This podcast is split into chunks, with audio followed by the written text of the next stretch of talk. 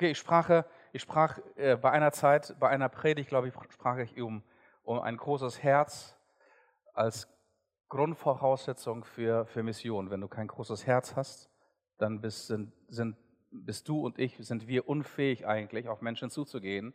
Und die Frage ist, wie groß ist dein Herz? Was passt in dein Herz? Und das ist auch manchmal so im pastoralen Dienst. Du brauchst ein großes Herz. Du musst gleichzeitig, an einem Tag musst du weinen können und gleichzeitig am selben Tag ein paar Stunden dich freuen können mit Leuten.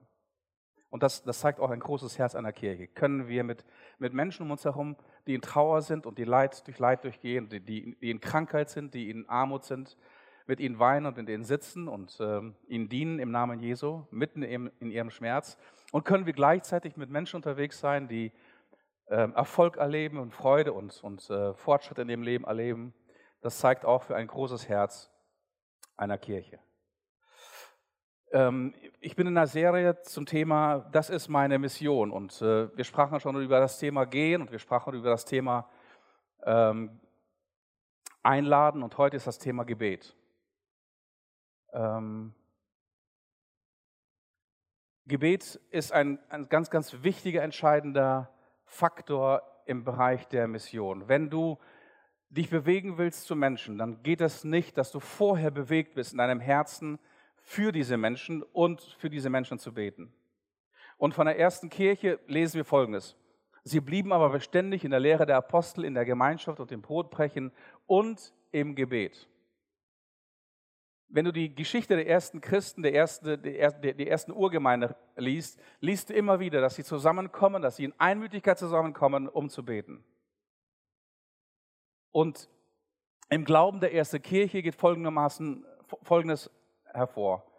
Sie glauben fest davon, dass Gott mitten dieser Welt wirkt, dass Gott mitten dieser Welt durch seine Kirche wirkt, aber dass Gott nur dann wirkt, wenn wir gemeinsam vor ihn kommen und ihm darum bitten, Menschen zu begegnen, Menschen zu bewegen. Deswegen äh, bittet Paulus uns im Gebet und fordert uns auf, in, in einem der Briefe im Neuen Testament, dies will Gott und das ist gut und wohlgefällig vor Gott, unserem Heiland, welcher will, dass alle Menschen gerettet werden und sie zur Erkenntnis der Wahrheit kommen. Und vorher feuert er uns an und bittet, dass wir Bitten und Gebete und Fürbitte und Danksagung tun für alle Menschen. Also Gebet ist entscheidend im Rettungsgeschehen an Menschen um uns herum. Und wenn wir die Apostelgeschichte weiterlesen, merken wir Folgendes. Jedem Wachstum, jedem, jeder Veränderung, jedem Aufbruch, jedem geistlichen Aufbruch in der Apostelgeschichte geht Gebet voraus. Einige von euch wissen das, vor Pfingsten, wo eine großartige Predigt von Petrus kommt und 3000 Menschen oder Männer heißt es da, also es waren Männer und Frauen viel, viel mehr als nur 3000. Bevor das passiert ist, hat, war die Gemeinde beständig im Gebet.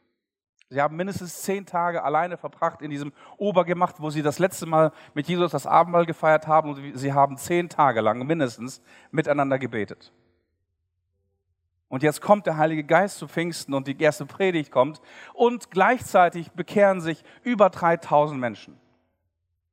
Und dann lesen wir vom nächsten Wachstumsschub und da heißt es da, und die Gemeinde wuchs auf über 10.000 Mitglieder. Und vorher heißt es, dass die Kirche einmütig gebetet hat weil die ersten Anzeichen von Verfolgung da waren. Und die Kirche tut sich zusammen und sie, sie äh, beten zusammen. Und die, äh, die, die Städte, wo sie waren, heißt es da, sie erbebte. Und dann passiert das, dass die Kirche auf über 10.000 wächst. Und dann irgendwann gibt es die ersten Konflikte in der Kirche. Dann wächst die Kirche so groß und wird die Organisation so, so mächtig, dass einige Menschen übersehen werden. Besonders Menschen, die aus der, nicht aus dem Judentum, sondern aus dem, aus dem hellenistischen Hintergrund kamen, aus dem griechischen äh, Hintergrund. Und deren Witwen und Waisen, die wurden bei der täglichen Versorgung mit Nahrungsmitteln übersehen. Und da heißt es, dass die Apostel aufstehen, speziell Petrus, und er sagt, lass uns Männer einsetzen, die diese Versorgung gewährleisten können, weil ich und meine Kollegen, wir können das nicht tun und wir wollen das auch nicht tun. Warum nicht? Da heißt es, wir aber wir wollen uns ganz dem Gebet widmen und dem Dienst des Wortes Gottes. Und dann heißt es anschließend, und das Wort Gottes wuchs und die Zahl der Jünger wurde sehr groß in Jerusalem und es wurden auch viele Priester zum Glauben, dem Glauben gehorsam. Auch hier kommt ein nächster Wachstumsschub und nächster, nächste Erfolge, sichtbare Erfolge in Evangelisation und der Mission. Was vorher passiert ist, die Apostel weigern sich, einige Tätigkeiten zu tun, die auch andere gut und besser als sie tun können, weil sie sagen, unsere Prio Nummer eins wird sein Gebet und Verkündigung des Wortes Gottes. Und dort, wo Gebet und Gottes Wort verkündigt wird, Gebet praktiziert und Gottes Wort verkündigt wird, dort kommt es zur nächsten Explosion des Evangeliums. Und das lesen wir immer und immer wieder in Apostelgeschichte, bis es dann irgendwann mal zur Bekehrung des Paulus kommt, ein, ein großartiger Apostel, der, der Apostel der Weltmission eigentlich heißt. Und das 13. Kapitel, nachdem Paulus zum Glauben gekommen ist und Teil einer Gemeinde in Antiochia geworden ist, heißt, da heißt es folgendermaßen. Und in der Gemeinde von Antiochia gab es mehrere Propheten und Lehrer. Einige von ihnen waren Barnabas, Simeon, genannt der Niger, der Schwarze, also es ist einfach fortwährend übersetzt aus dem Griechischen, Lucinus aus Kyrene, Manaen, äh, der zusammen mit den Herrschern Herodes erzogen worden war, und Saulus. Als diese Männer während äh, einer Zeit des Fastens gemeinsam beteten, sprach der Heilige Geist zu ihnen, gebt Barnabas und Saulus für die Aufgabe frei, zu der ich sie berufen habe.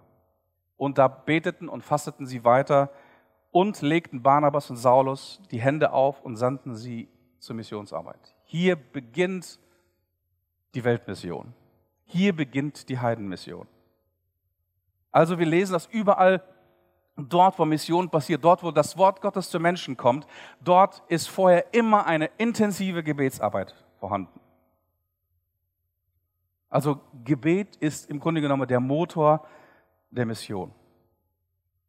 Und wenn du und ich, wenn wir uns auf den Weg machen zu Menschen, dann bedeutet das zunächst einmal, dass wir uns auf die Knie begeben, dass wir für Menschen anfangen zu beten.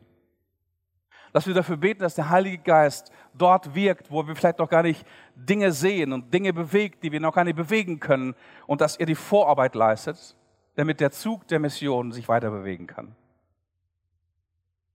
Gebet ist der Motor der Mission. Und einige Dinge möchte ich heute anschneiden, wofür wir ganz konkret beten können, wenn es um das Thema Mission geht. Wenn es um dein, deine Mission geht.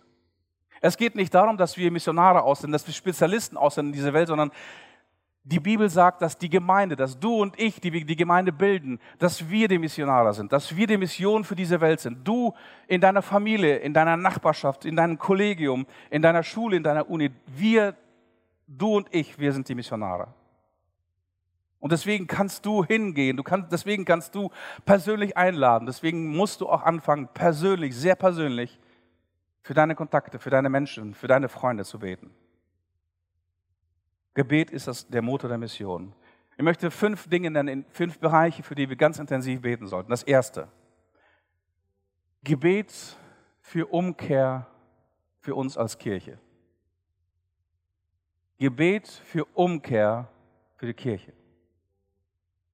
In 2. Chroniker Kapitel 7 heißt das, das, da geht es um das Thema der Einweihung des Tempels und Salomo bittet, dass die Gegenwart Gottes in diesen Tempel hineinkommt und dass Gott seine Zeichen und Wunder tut, wenn Menschen hierhin kommen, um ihn zu begegnen. Dann heißt es folgendes. Ähm, in 2. Chronik Kapitel 7. Und der Herr sprach zu Salomo eines Nachts, ich habe dein Gebet erhört und diese Städte zu mir zum Opfer, Opferhaus erwählt. Siehe, wenn ich den Himmel verschließe, dass, er, dass es nicht mehr regnet oder die Heuschrecken das Land fressen oder eine Pest unter meinem Volk kommen lasse. Und wenn mein Volk dann, mein Volk, über das mein Name genannt ist, sich demütigt, dass sie beten und mein Angesicht suchen und sich von ihren bösen Werken bekehren, so will ich vom Himmel her hören und ihre Sünden vergeben und ihr Land heilen. Also wenn es um Gebet und Mission geht, dann denken wir, wir beten dafür, dass die anderen sich bekehren, dass Menschen da draußen irgendwo in dieser ach so furchtbaren Welt zu Gott finden und ein Licht finden und sich und umkehren und zu Jesus finden. Aber das Erste, worum es eigentlich geht, warum wir beten, ist, dass die Kirche umkehrt dass wir umkehren, dass wir umkehren von Arroganz, dass wir eine demütige Kirche werden, dass wir eine Kirche werden, ohne dass wir ein, ein, die Zeigenfinger ausstrecken nach den Menschen und dass wir sie richten, dass wir eine glaubende Kirche werden, dass wir eine, eine dienende Kirche werden, dass wir eine handelnde Kirche werden. Ich möchte jetzt, dass Jesus und die Kirche nach vorne kommen auf die Bühne. Diejenigen, die es betrifft, die wissen es. Die Kirche kommt, Jesus kommt auch. Okay. Und ich möchte euch ganz kurz etwas, etwas darstellen, was eine, eine ganz, ganz traurige Wirklichkeit ist, mitten in der Welt, in der wir heute leben. Wenn der junge Mann dort, der Hübsche, der, der Stefan, der Jesus darstellt, er sieht doch wie Jesus aus, oder? Okay. Und der Hans, der stellt heute eine, eine Kirche dar. Zugegebenermaßen eine große Kirche. Sagen wir so eine Megachurch. Okay? Und in der Gesellschaft, in der wir heute leben, steht die Kirche sehr, sehr oft zwischen Menschen und zwischen Jesus. Ihr seid alle still. Wenn ihr einverstanden seid, sagt, sagt Amen. Die Kirche steht oft dem Glauben und der Begegnung zu Jesus, zwischen Mensch und Jesus, zwischen Mensch und Gott im Wege. Okay, und es wollen Menschen zu Jesus kommen und die Kirche hindert sie daran. Und es ist fast unmöglich, weil die Kirche so ist manchmal, wie sie ist, in all ihrer Menschlichkeit und Zerbrechlichkeit und Sündhaftigkeit, hindert sie Menschen, zu Jesus zu kommen. Vielen Dank. Also, du tust mir jetzt langsam weh. Aber das ist oft der. Danke. Aber auch wir als Kirche tun Menschen manchmal weh. Ich kenne ein ganzes Heer von Menschen, die nur deswegen nicht zu Gott und nicht zu Jesus wollen, weil sie ihnen wehgetan worden ist von uns, von seiner Kirche. Wir sind komisch. Wir sind nicht fromm, wir sind komisch.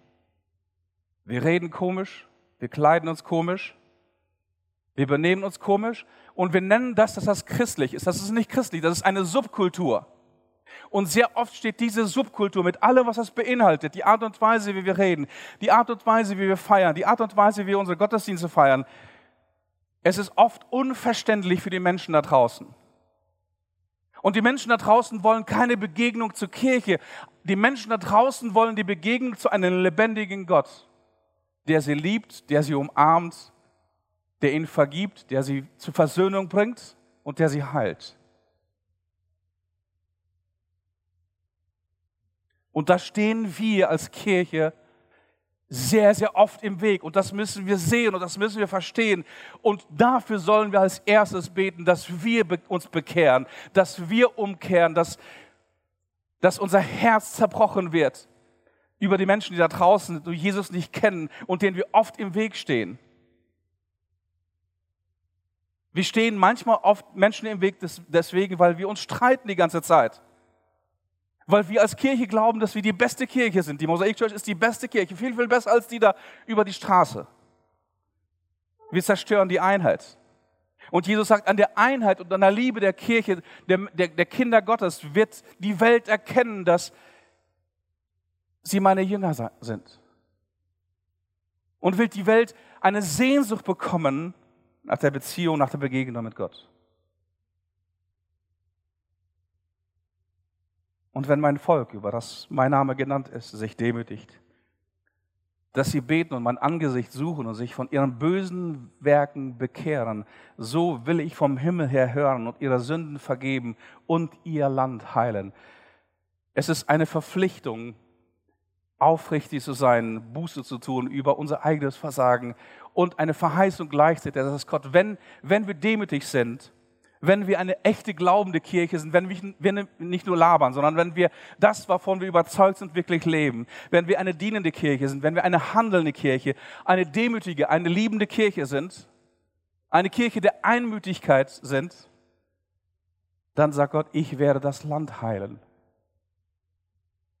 Meine Frage ist manchmal, wie wir unterhalten uns oft über die schlimmen Verhältnisse da draußen und wie, wie schlimm es ist in der Politik und der Gesellschaft und wie viel Heilung diese Welt braucht, warum passiert diese Heilung nicht? Hast du jemals schon diese Frage gestellt, warum diese Heilung nicht passiert? Und Gottes Wort sagt, es liegt an uns, dass diese Heilung nicht durch das Land geht und dass Menschen um uns herum nicht diese Heilung erfahren, weil wir als Kirche dieser Heilung auf dem Weg stehen. Gebet ist ein Motto der Kirche, aber es, es geht nicht zunächst einmal darum, für die anderen zu beten, sondern es geht darum, dass wir auf die Knie gehen, dass wir schauen, wo, wo, wo verletzen wir Menschen, wo missbrauchen wir den Glauben, um andere abzustoßen. Wo üben wir Macht aus? Eine fromme Macht. Also Gebet um die Umkehr der Kirche steht als allererstes. Ein zweites, wofür wir beten sollen, ist Gebet für Einheit. Gebet für Einheit und Liebe unter den, unter den Christen. Das war das letzte große, lange Gebet von Jesus. Das kannst du lesen, Johannes Kapitel 17, das sogenannte hohe priesterliche Gebet von Jesus. Und Jesus betet da folgendermaßen. Ich bitte aber nicht allein für sie, sondern für alle, die durch ihr Wort an mich glauben werden. Also auch für einige von euch heute, die ihr vielleicht noch nicht an Jesus glaubt und auf der Suche seid.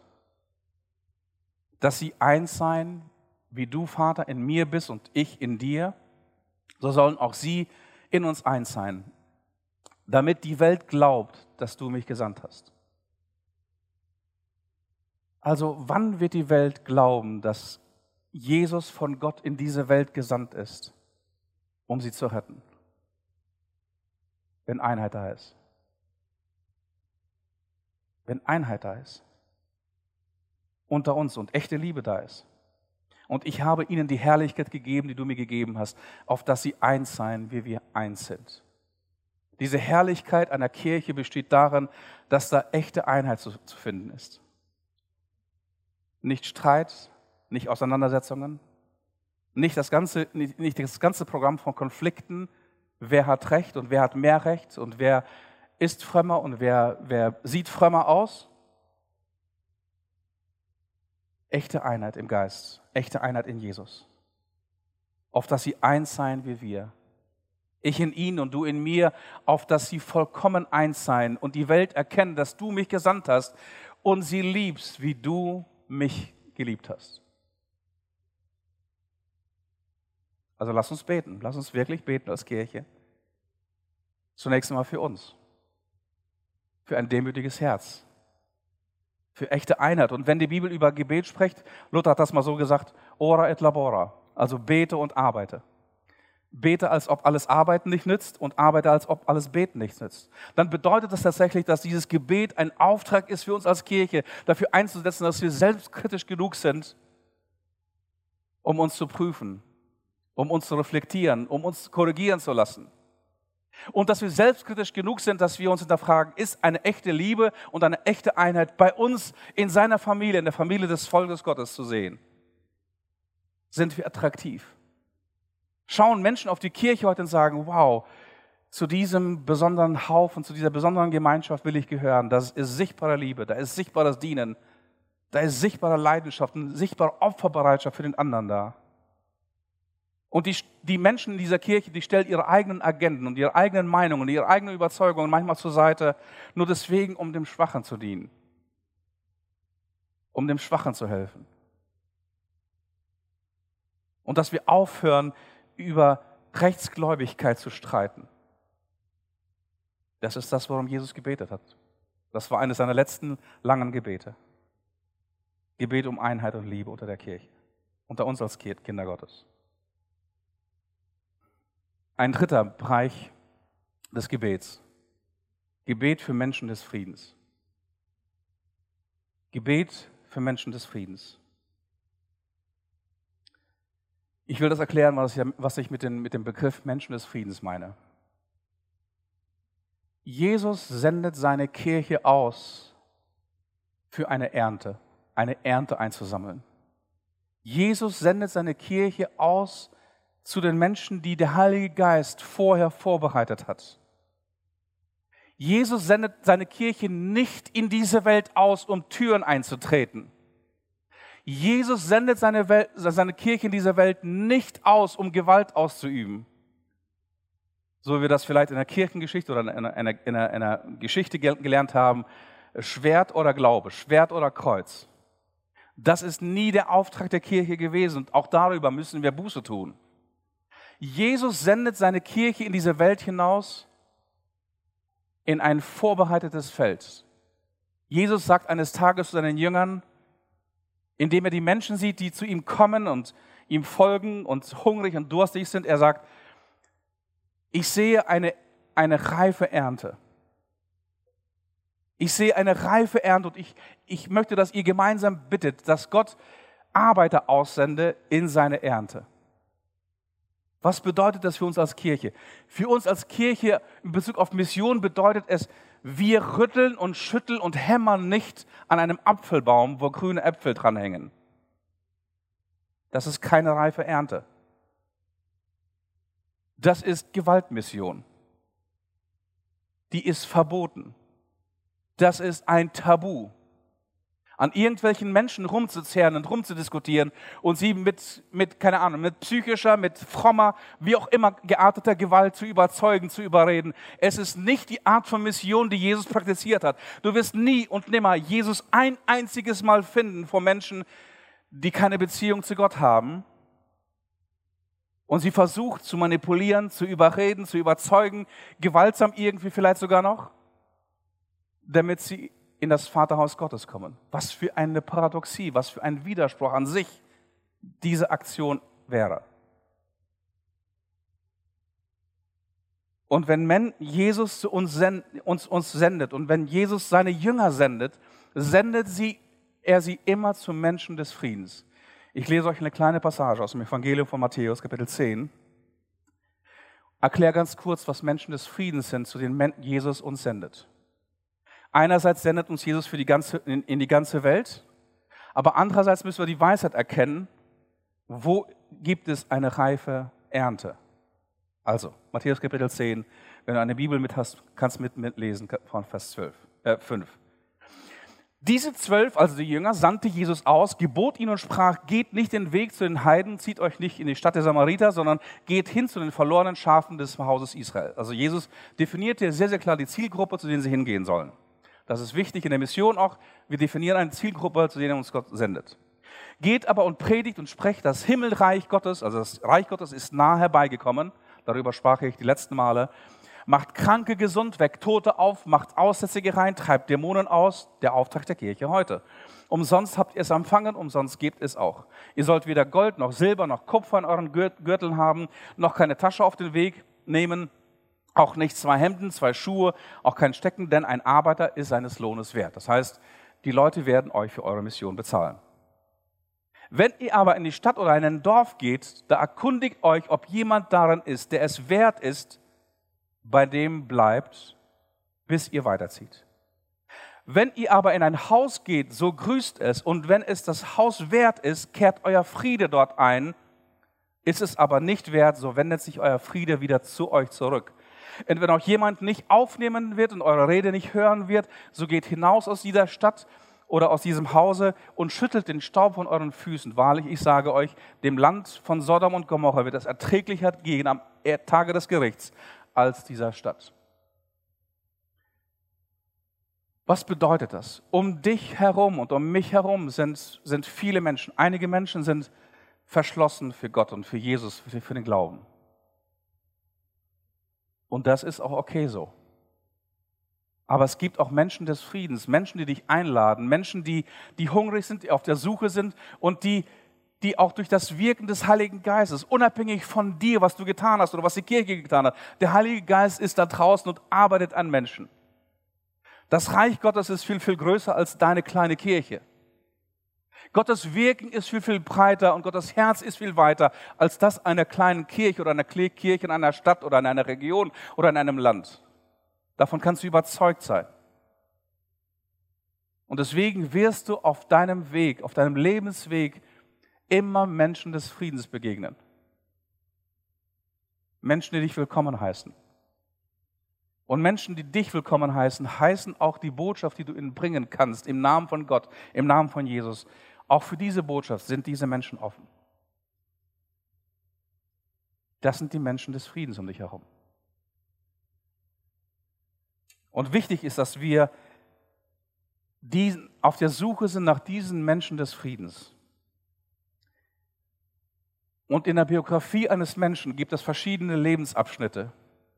Lebensabschnitte, wo jemand fern war von Gott, von Gott nichts wissen wollte, oder auch Lebensabschnitte, wo jemand sich ganz neu, sagen wir so allgemein gesprochen, spirituellen Erfahrungen öffnet.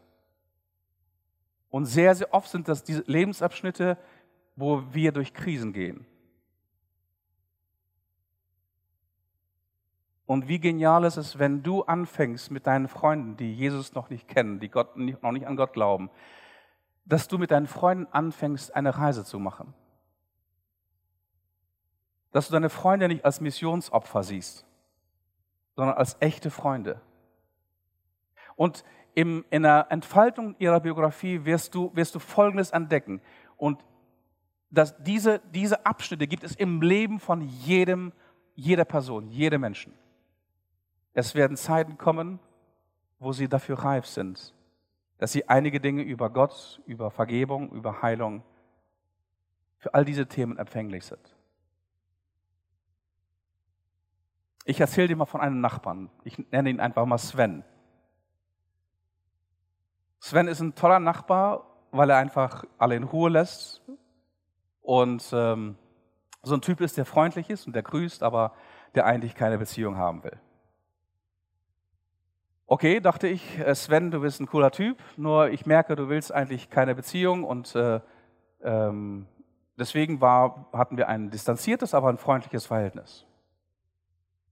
Wir tranken zwischendurch mal ein Bier auf der Terrasse gemeinsam oder grillten mal gemeinsam und äh, unterhielten uns auch über den Gartenzaun, über belanglose Dinge, wie über das Wetter und wie ist dein Job. Eines Tages ging Sven durch eine ganz, ganz schwere Zeit. Er hat ein sehr, sehr äh, ähm, ähm, herausforderndes Leben, herausfordernden Job. Und eines Tages landete Sven in der Psychiatrie, weil es einfach zu viel war für ihn. Und das wurde noch schlimmer. Es wurde schlimmer zu Hause, es wurde schlimmer in der Ehe, es wurde schlimmer in der Familie. Und irgendwann einmal musste sich Sven eingestehen, alles ist um mich herum zerbrochen. Und in dieser Zeit merkte ich, es gibt eine offene Tür im Leben von Sven, um mit ihm auch über den Glauben zu reden.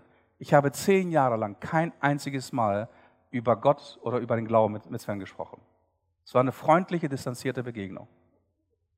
Und eines Tages kam Sven zu mir herüber und sagte, ich möchte mit jemandem Kaffee trinken, ich möchte mich mit jemandem unterhalten, du bist doch Pastor, oder? Ja. Dann erzählte er von seinem Leben und von seiner Last und von seinen Verletzungen.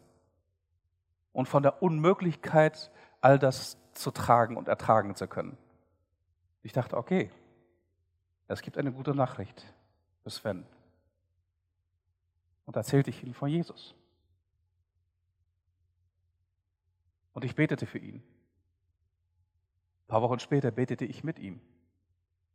Noch ein paar Wochen später fing Sven an zu beten. Und eines Tages gab Sven Jesus sein Leben.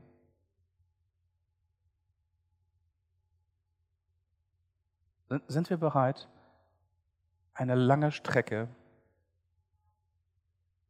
einen langen Weg zu gehen mit Menschen um uns herum? Nicht zu rütteln, nicht zu schütteln. Christen können völlig nervig sein, wenn es um Evangelisation geht. Mit Leuten mit Bibeltexten zu Texten, mit irgendwelchen frommen Sachen, Leute ständig unterwegs zu sein und, und sie für Bekehrungen zu bewegen, keine Ahnung. Es ist absolut nervig. Wir sind total nervig, wenn wir das tun. Wir führen Jesu, die Leute nicht zum Kreuz. Wir kreuzigen die Leute. Wir missbrauchen sie spirituell. Jesus sendet seine Jünger zu Menschen des Friedens. Wo sind Menschen, die ihre Tür öffnen? Wo sind Menschen um dich herum, die ihr Herz öffnen? Und wenn die Menschen heute vielleicht noch ein verschlossenes, ein geschlossenes Denk- und Glaubenssystem haben, wo Gott nicht hineinpasst oder ein, ein geschlossenes Herz haben, dann bedeutet das nicht, dass sie es auch in zehn Jahren haben werden. Sind wir als Kirche geduldig, liebevoll, genug, mit ihnen diesen Weg zu gehen? Mit ihnen zu gehen, sie einzuladen, für sie zu beten und zu warten, bis das Feld wirklich reif zur Ernte ist? Das ist das Prinzip, wozu Jesus uns einlädt. ähm, Gebet für Menschen des Friedens. Ein viertes. Wir müssen mutig werden als Kirche, für Manifestation des Reiches Gottes zu bitten in unserer Mitte. Für Manifestation des Reiches Gottes. Ich habe das letztes Mal ganz kurz erwähnt. Ein Gebet in der Apostelgeschichte, was mich immer wieder inspiriert und begeistert, zu Tränen rührt, ist das Gebet der Gemeinde in Apostelgeschichte Kapitel 4. Die Situation ist harte Verfolgung. Harte Verfolgung fängt in Jerusalem in der ersten Kirche an.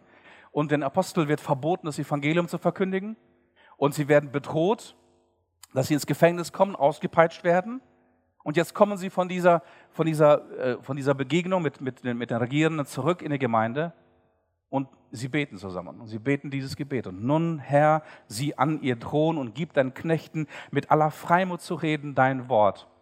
Und strecke deine Hand aus zur Heilung und das Zeichen und Wunder geschehen durch deine Hand, durch die Hand deines heiligen Knechtes Jesus. Und als sie das gebetet haben, hatten, erbebte die Stätte, wo sie versammelt waren. Und sie wurden alle vom Heiligen Geist erfüllt und redeten das Wort Gottes mit aller Freimut.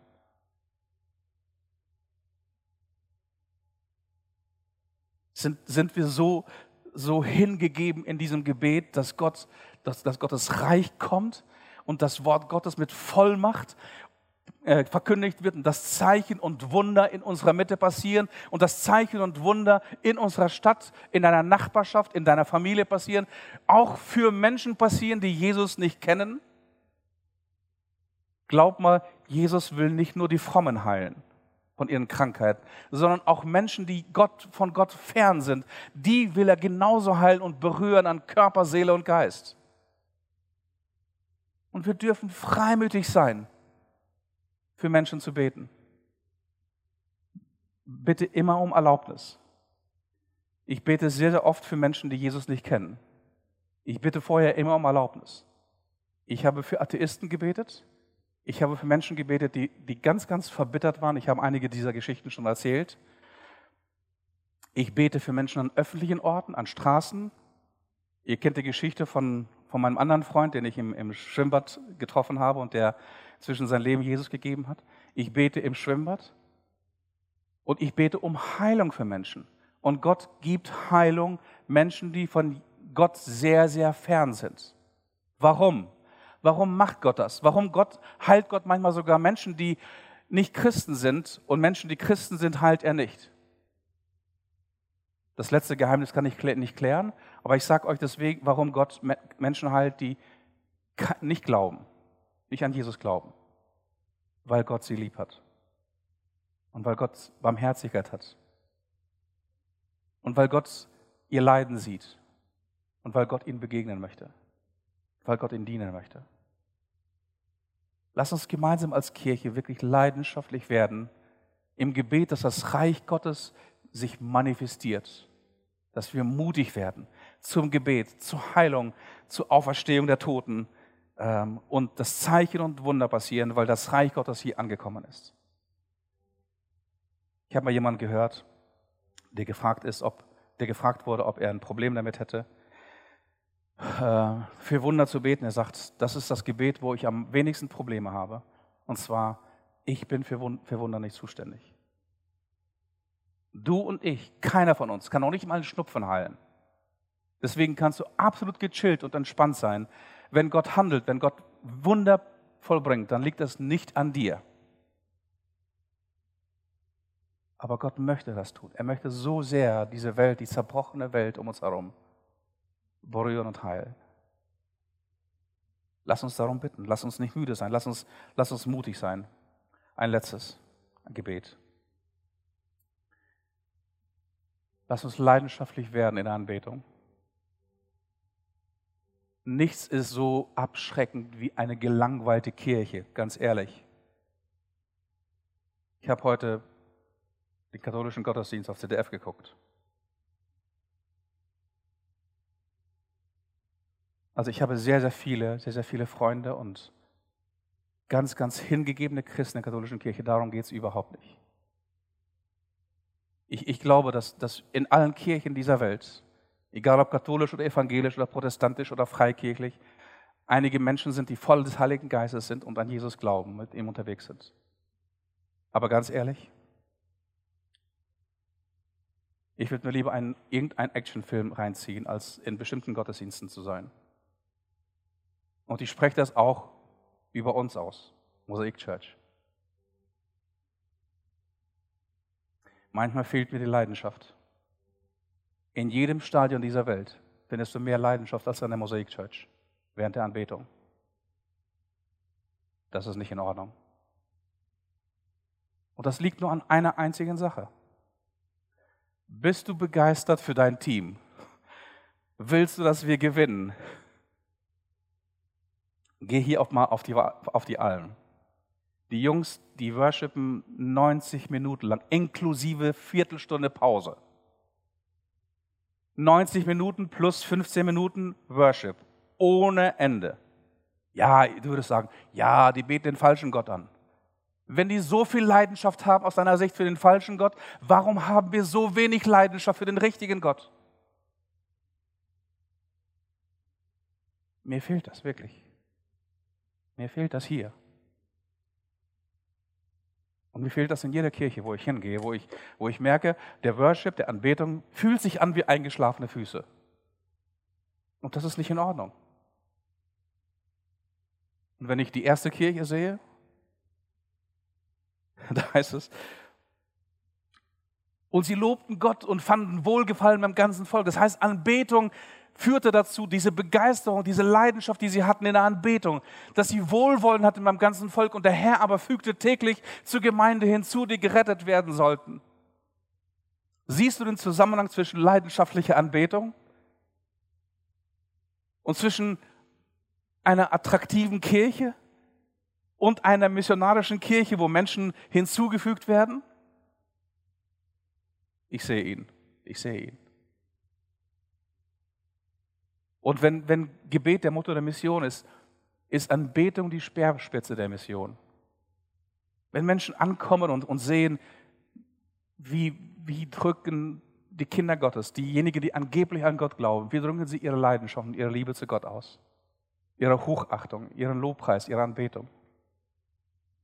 Daran sehen wir sie, was das für ein Gott ist und wie viel dieser Gott dir wert ist. Also, kommen wir zum Schluss. Ich möchte, ich möchte einen Appell ausrichten an jeden von uns. Lass uns anfangen, Gott für Mission zu bedrängen. Lass uns aber aufhören, Menschen in der Mission zu bedrängen. Lass uns anfangen, Gott im Gebet zu bedrängen. Lass uns aufhören, Menschen in der Mission zu bedrängen.